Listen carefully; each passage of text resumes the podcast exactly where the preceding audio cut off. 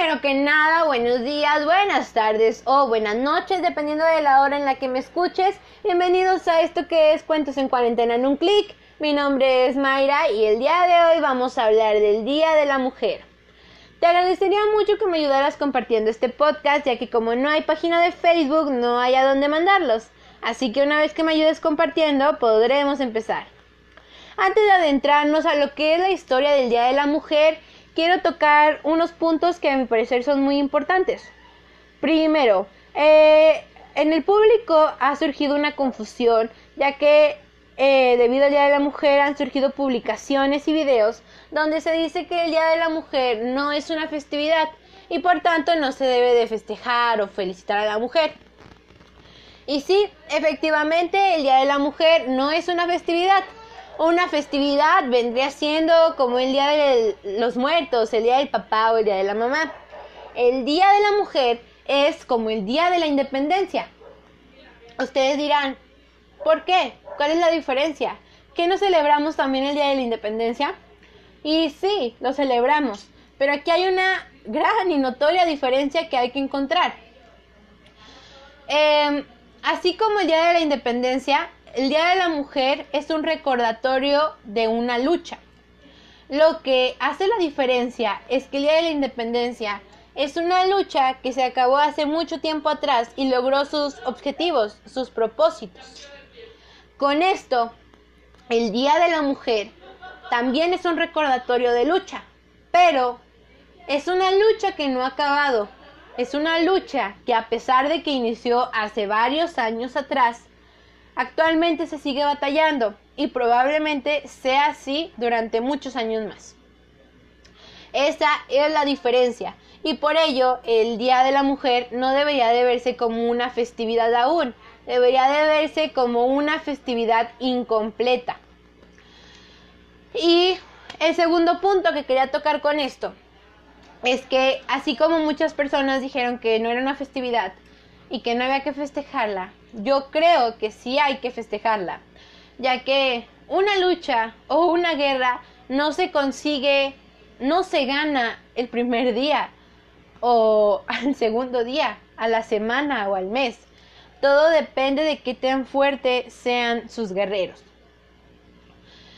Y por ello, quiero recordar que una lucha tiene varios propósitos que se logran de uno a uno. Al igual que en esta lucha hemos logrado muchas cosas. Si diéramos un vistazo al pasado y viéramos a la hora, nos daríamos cuenta de todo lo que hemos logrado. Y es por ello que debemos de estar orgullosas de aquellas mujeres y tal vez también hombres que lucharon por estos derechos que ahora tenemos nosotras las mujeres en la actualidad. Hay que ser conscientes y festejar. Festejar por esas personas que no pudieron y seguir luchando por esas personas que han sido calladas. Con esto aclarado, creo que podemos comenzar con la historia del Día de la Mujer. Si yo estuviera frente a ti y te preguntara, oye, ¿sabes cómo empezó todo esto? ¿Cuál fue la necesidad de conmemorar un Día Internacional de la Mujer? ¿Tú me contestarías? Quizás sí o quizás no. Realmente no lo sé. Esto yo lo hago con fines de informar. No busco ni ofender, ni insultar, ni burlarme de alguien. Muy bien.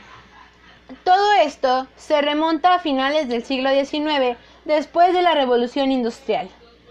Este periodo transformó la economía y el modo de trabajo. Sin embargo, uno de los problemas que se generó y creció fue que muchas mujeres eran explotadas y ninguna ley las protegía como lo hacía con los hombres.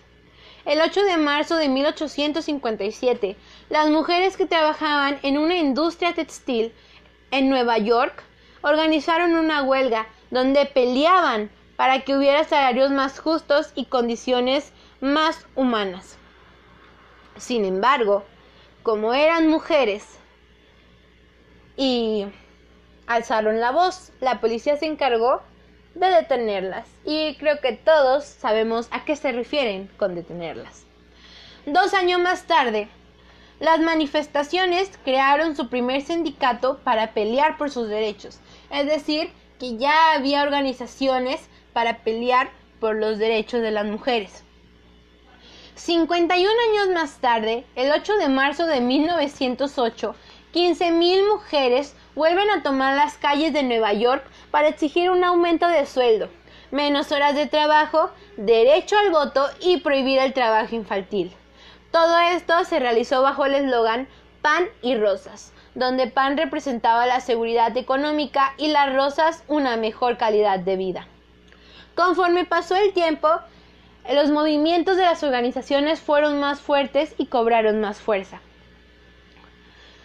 En 1911, para ser precisos el 25 de marzo, ocurre una tragedia que es un punto clave en toda esta historia. Una tragedia donde más de 100 trabajadoras textiles, mujeres inmigrantes, en su mayoría de Europa del Este e Italia, perdieron la vida en un incendio en una fábrica de Nueva York. Un total de 123 trabajadoras y 23 hombres murieron. El número de heridos fue de 70. Pero esto impulsó a que las mujeres continuaran la lucha. Los movimientos feministas durante la Revolución Rusa de 1917 también fueron muy importantes, ya que al momento de caer su monarquía, un gran número de mujeres se encontraba en huelga para exigir mejores condiciones de vida. Por ello, el gobierno provisional concedió el voto femenino el 23 de febrero de 1917 según el calendario juliano, o el 8 de marzo acorde al, calendario gregoriano. No fue hasta después de la Segunda Guerra Mundial que más países se unieron y comenzaron a conmemorar el Día de la Mujer en el año de 1975. Las Naciones Unidas celebraron por primera vez el Día Internacional de la Mujer el 8 de marzo de ese mismo año. Hoy en día, esta lucha sigue por erradicar la violencia de género y lograr que exista una igualdad entre hombres y mujeres. Como ven, esta lucha lleva mucho tiempo y aún no ha acabado. Pero es una muestra del el gran poder y fuerza de voluntad que tienen muchas personas. Es triste ver que esta lucha no haya acabado, ya que no hay diferencia entre la guerra de revolución o la de independencia. Buscaban libertad, buscaban derechos, buscaban autoridad. Lo único que cambia es que lo estaban pidiendo las mujeres. No hay nada diferente. Actualmente mucho de este simbolismo se ha perdido por la causa humorística, por la forma de gobierno, por la religión. Hay muchos factores que involucran que esta lucha haya permanecido durante tanto tiempo. Actualmente, em, la situación no es tan fuerte como lo llegó a ser antes. Y a pesar de que deberíamos de estar, entre comillas, agradecidos de que no sea tan fuerte la lucha, realmente es una cosa muy fuerte. A continuación les traigo la historia de una joven llamada Ana del Torreón. Ella sufrió un acoso y esto es algo de lo que se tiene que tratar este día. Les cuento. Hace varios años ella estaba quedando con un chico. Entonces, eh, faltaban unos días para el cumpleaños de su mamá y ella quedó de verse con el chico para comprar un regalo. Se vieron en la plaza donde él trabajaba.